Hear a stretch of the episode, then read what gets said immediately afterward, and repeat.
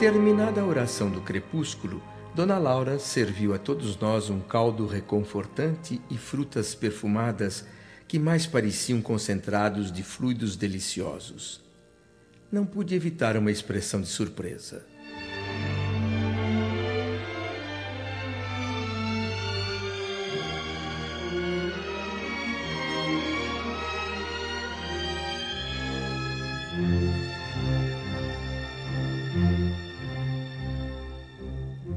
Você notou que nossas refeições aqui são bem mais agradáveis que na Terra, André? Se bem que algumas residências da colônia dispensam quase por completo a alimentação. Como assim, Yolanda?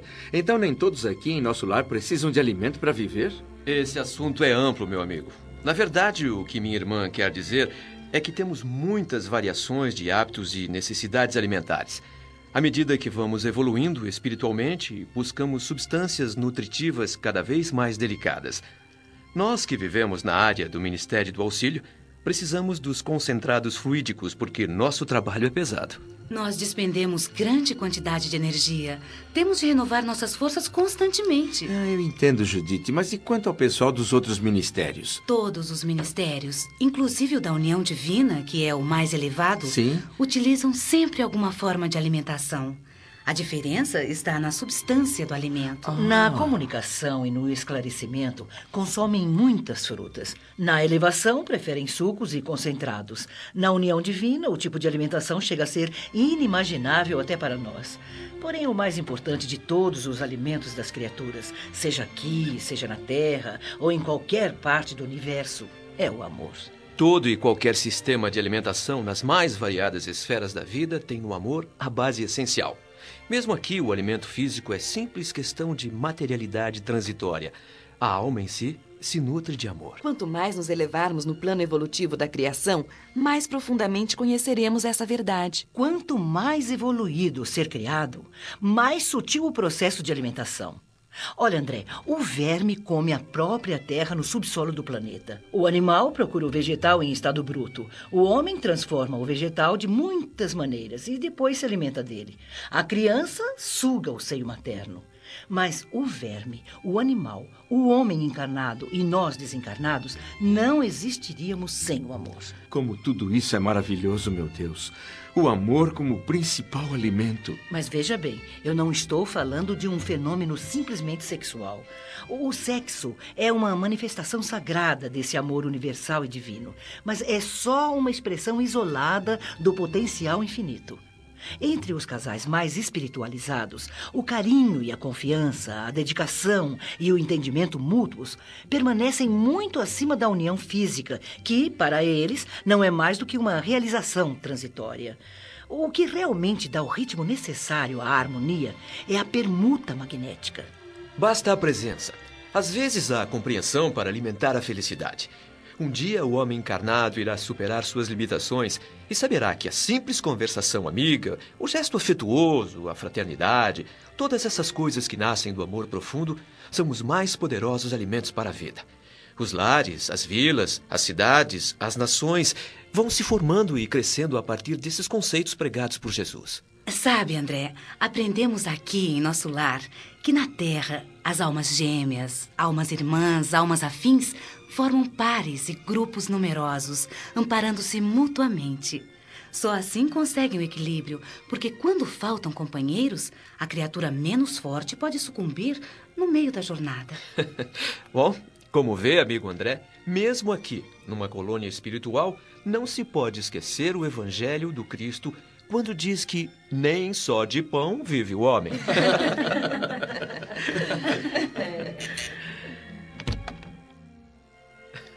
vamos, vamos entrando, André.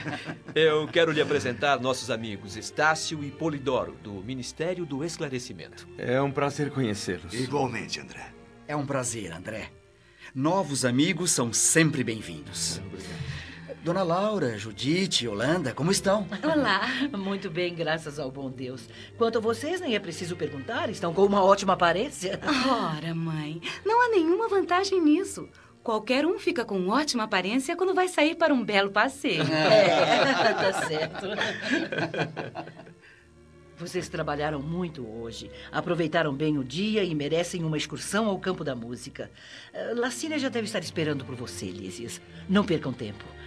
André ainda não pode acompanhá-los nesse passeio, mas não faltará oportunidade no futuro. Não se incomode comigo, dona Laura. Se quiser acompanhar os jovens no passeio, nossa conversa poderá ficar para outro dia. Não, por algum tempo eu não poderei sair de casa, André. Eu tenho que dar toda atenção à minha neta convalescente que acaba de voltar da terra.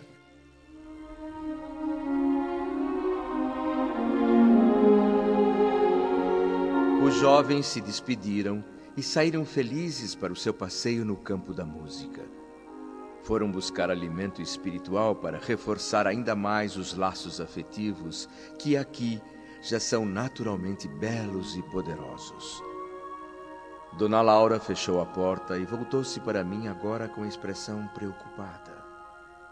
Minha curiosidade sobre sua neta recém-chegada da terra não tinha limites, e eu não conseguia esconder isso. Sua neta não veio à mesa para a refeição. Por acaso ela não se sente bem? Ah, ela está muito nervosa, muito abatida, André.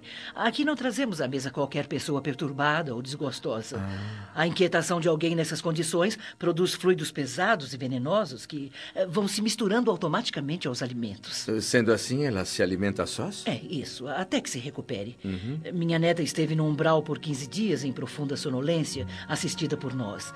Ela deveria se internar nos pavilhões hospitalares, mas por decisões superiores veio para minha casa ficar sob meus cuidados diretos. Eh, dona Laura, certamente já percebeu que estou ardendo em curiosidade. Permitiria que eu conhecesse sua neta? e por que não, André? A sua visita poderá fazer muito bem a ela.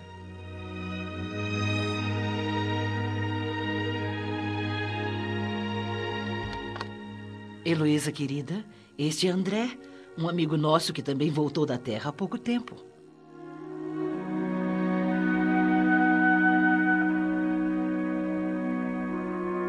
O quarto era confortável, muito amplo. A figura da jovem recostada numa poltrona impressionava pela palidez, a aparência frágil, doentia. Pareceu surpresa ou mesmo curiosa pela minha presença. Seus grandes olhos negros, perdidos em profundas olheiras, fazia um grande esforço para me focalizar. Mesmo assim, esboçou um vago sorriso quando lhe estendi a mão.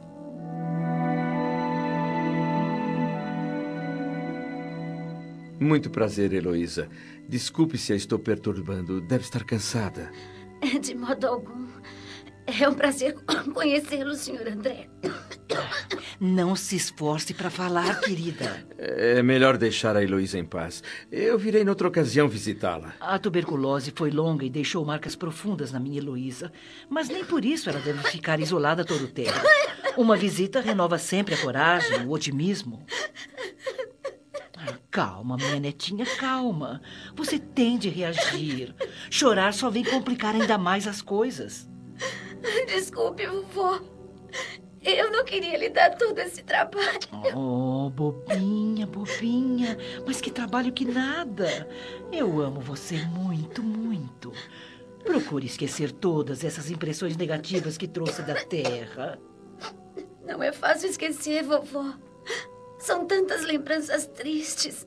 Tantas pessoas sofreram por minha causa. Meu querido Arnaldo ficou inconsolável desesperado. Seja realista, Heloísa. Não acredite nessas suas impressões. Você sabe que não pode contar com a fidelidade do seu noivo. Arnaldo não está preparado para lhe oferecer uma sincera dedicação espiritual na Terra. Por que, que você não aceita logo essa verdade? Não! Não! Eu quero que ele venha logo pra cá, ficar ao meu lado. Mas o que é isso, Heloísa? Não seja injusta. Você pretende exigir que o seu noivo desencarne? Você não percebe que seria contrariar as leis divinas?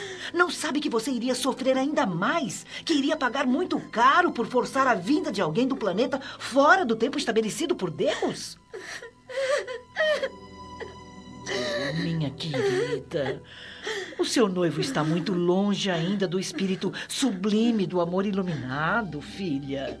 Ele não tem condições para compreender um sentimento puro como o seu em relação a ele. Eu observei muitas vezes aquele rapaz enquanto você esteve doente na Terra. Era natural que ele se comovesse vendo seu corpo reduzido a quase nada. Mas amor iluminado não é para qualquer criatura humana. E o Arnaldo tem a capacidade de se reconfortar muito depressa. E por isso, Heloísa, não alimente ilusões no seu coraçãozinho. É melhor você saber agora que ele já está comprometido com outra. Na próxima vez que você for visitar a Terra em nossa companhia, já vai ver o seu ex-noivo casado. Ai, eu não acredito. Não posso acreditar nisso. Não seja teimosa, Heloísa. Não tente me desmentir. Mas. Mas eu não. Quem. Quem é essa mulher? Heloísa, aqui não vão faltar amizades carinhosas, nem colaboração fraternal para que você recupere o equilíbrio. E isso é o mais importante, porque mais tarde terá de ajudar muito o seu ex-noivo. Ele vai precisar muito do seu auxílio. Por que a senhora não respondeu a minha pergunta, vovó? Quando o médico anunciou oficialmente que a ciência dos homens nada mais podia fazer por você, o Arnaldo, embora muito magoado, começou a envolver de maneira diferente uma sua colega que sempre levava flores para você. Se lembra da Maria da Luz? Que horror, vovó! Que horror! Mas horror por quê? Querida, aprenda a respeitar as necessidades dos outros. Arnaldo é um homem comum, filha. Não ligado ao amor puro, espiritual. Não há como operar milagres nele, por mais que você o ame. Cada um tem a responsabilidade de descobrir a si mesmo. Um dia, querida, ele vai acabar reconhecendo o quanto é belo seu idealismo. Mas por enquanto, ele vai ficar entregue às experiências necessárias. Meu Deus! Por que eu tenho que passar por todo esse sofrimento? Oito meses de luta contra a tuberculose. A morte em plena juventude. Querida. A traição do meu noivo, da minha amiga. E ainda a culpa por haver transmitido a doença à minha mãe. Ah, não fale assim, Heloísa. Na Terra temos sempre a ilusão de que não há dor maior que a nossa. Mas isso é pura cegueira espiritual. Há milhões e milhões de criaturas enfrentando situações verdadeiramente cruéis comparadas ao nosso sofrimento. Não me conformo. Maria da Luz. A amiga que sempre julguei fiel. Mas e não é muito mais certo confiar o seu ex-noivo aos cuidados de uma criatura amiga? Maria da Luz será sempre uma sua irmã espiritual. Quem pode garantir que uma outra mulher qualquer não dificultasse mais tarde o seu acesso ao coração dele, filha? Eu sei porque alguém na sua situação chora tanto, meu amor. Na verdade, essas lágrimas nascem do nosso milenário egoísmo, da nossa teimosia, da nossa vaidade humana. Eu digo isso não para ferir, mas sim para acordar você.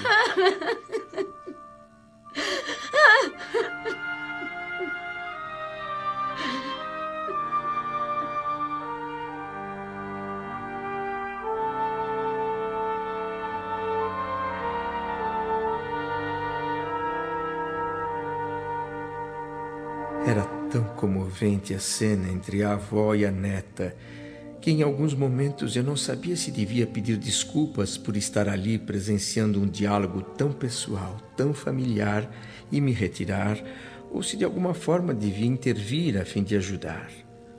O fato é que fiquei muito emocionado e tentei, meio timidamente, participar da conversa.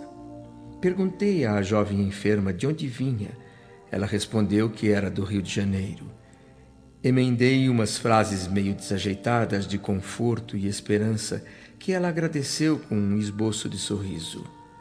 Mas nessa altura, Dona Laura disse que sua filha Teresa, mãe de Heloísa, estava também com seus dias contados na terra e brevemente voltaria ao mundo espiritual.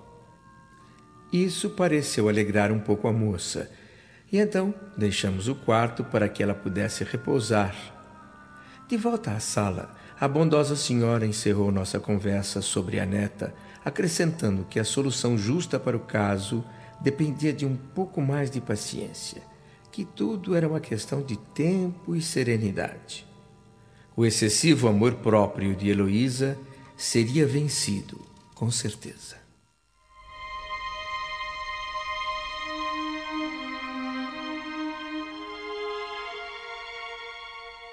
Uh, creio que está na hora de me retirar, dona Laura. Estou abusando isso? da sua hospitalidade. Ah, ah, de forma alguma, André. A rapaziada já deve estar de volta. O campo da música não é distante daqui. Tudo me surpreende a cada momento aqui em nosso lar. Tenho tantas perguntas a fazer que eh, eu me sinto até constrangido. Não se sinta constrangido, meu amigo. Resta saber se eu tenho as respostas, né? Uma curiosidade que não me sai do pensamento. A questão da propriedade aqui na colônia, como é resolvida? Esta casa, por exemplo, pertence à senhora? Bem, assim como acontece na Terra, André, a propriedade aqui é relativa. A aquisição é feita em troca de horas de trabalho. Nosso dinheiro chama-se bônus hora. Uhum. É um cupom que nós podemos obter à custa de esforço e dedicação e que serve para adquirir quaisquer utilidades. Bônus hora? Uhum. E perdoe a minha indiscrição, mas uma casa como esta vale quantos bônus hora? 30 mil. E cada família espiritual pode adquirir apenas um lar, nunca mais do que um. Mas, como eu disse, a propriedade é relativa. As construções, em geral, representam um patrimônio comum sob controle da governadoria. No seu caso, dona Laura, há quanto tempo está aqui trabalhando para juntar 30 mil bônus hora? Ah, meu amigo. Esta nossa casinha foi conquistada pelo trabalho perseverante do meu esposo, que veio aqui para o mundo espiritual muito antes de mim. Ah, desculpe, dona é. Laura. Minha indiscrição foi longe demais. Eu não queria provocar recordações tristes. Mas não há nenhuma tristeza, André. Foi um período em que aprendi muito sobre a vida. O meu marido chamava-se Ricardo e deixou o corpo físico 18 anos antes de mim. Mas, embora separados pelos laços materiais, continuamos sempre unidos pelo espírito. Depois de passar por uma fase de perturbações, ele foi recolhido aqui em nosso lar e logo começou a trabalhar sem descanso. Após muito tempo de esforço e dedicação, ele tinha preparado este pequeno ninho esperando amorosamente a minha chegada. O reencontro com Ricardo me convenceu de uma vez por todas que o céu existia, André, e que era aqui. Os anos seguintes foram de grandes alegrias e muito trabalho conjunto eh, pela nossa evolução, além de cooperar para o progresso de outras almas queridas. Com o passar do tempo, nossos filhos, Lísias, Yolanda e Judite, foram se juntando a nós, aumentando ainda mais a nossa felicidade. Então a senhora foi viúva por 18 anos na Terra? Uhum. E com muita luta, meu amigo. Moça ainda, os filhos pequenos, eu tive de enfrentar serviços pesados. Eduquei as crianças o melhor que pude e elas conheceram desde cedo as dificuldades para se ganhar o pão. Mas felizmente todos os problemas acabaram por me livrar de muitas e perigosas tentações. Com certeza, por essa razão, eu não passei pelas indecisões e angústias do umbral. Eu aprendi que o suor do rosto no trabalho honesto é o melhor recurso para a elevação e a defesa da alma. A senhora falou de seu marido com tanto amor e respeito. Imagino que ele seja um espírito muito evoluído. Gostaria imensamente de conhecê-lo. Ricardo partiu há três anos.